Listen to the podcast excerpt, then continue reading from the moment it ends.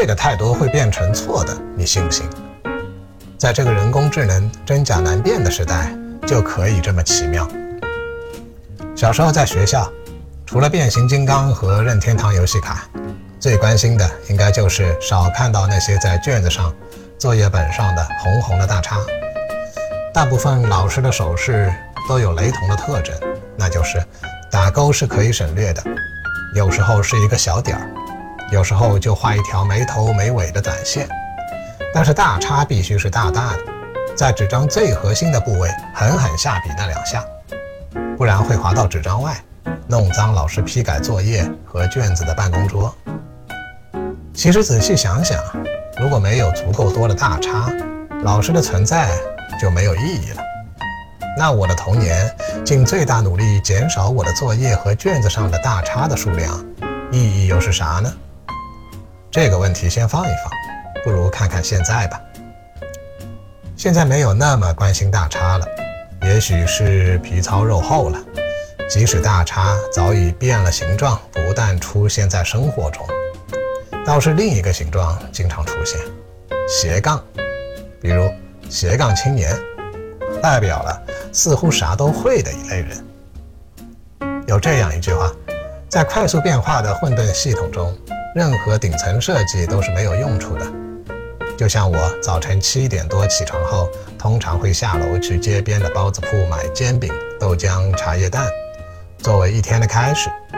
不论这一天会发生什么，事实也证明，在几乎每一个雷同的早餐后，依然会发生各种千奇百怪的事情。也就是说，重复一千遍的稳定开端都不能带来任何后续事件的规律。这是什么比喻？语文老师肯定会说，这个比喻没有相关性，好吧，确实没有相关性，但有量子纠缠性。这方面超出语文老师的范畴，需要问物理老师。说了一段离题的话后，拉回主题，为啥会出现越来越多的斜杠青年？假设一，斜杠青年的出现是因为当下的新东西太多了。还在以加速的趋势增多，还会打破边界，重新定义约定俗成的东西。似乎好好琢磨任意一样东西，再有一点灵敏的互联网运作的嗅觉，就可以弯道超车隔壁家那位相信职业路径的朋友。确定吗？这个问题有没有经过统计学的检验？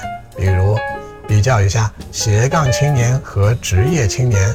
两类成功案例下的分母基数的大小，再配上时间投入系数、社会资源投入系数，以及所经历的时代在科学技术发展侧重的乘数效应，最后还要为后续可持续性做一个标准化指数调整，这样才得以横向比较。这样是不是还能通过显著性检验？假设二。斜杠青年的出现，不是因为突然有了一批这样的人，而是本来就一直有，只是互联网信息技术让这些不同领域的才能更容易显现并获得利益。根据皮格马利温效应，这些才能的显现就更加得到自我加强，直到自认为是一个跨领域的专业玩家。就像皮格马利温效应实验中的成年后的成功者的智商，其实没有比另一批未成功者的智商高，只是那些年老师不断鼓励并哄骗他们智商高而已。看上去有点道理，但一句话就反驳回去了。这个假设并没有回答为啥会出现越来越多的斜杠青年呢？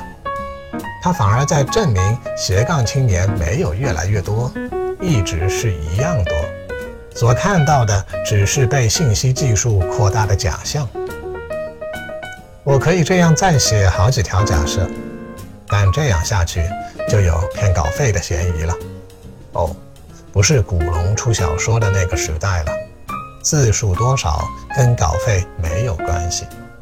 当然。也不用学古龙的那种一句话甚至一个字就是一行的技巧了。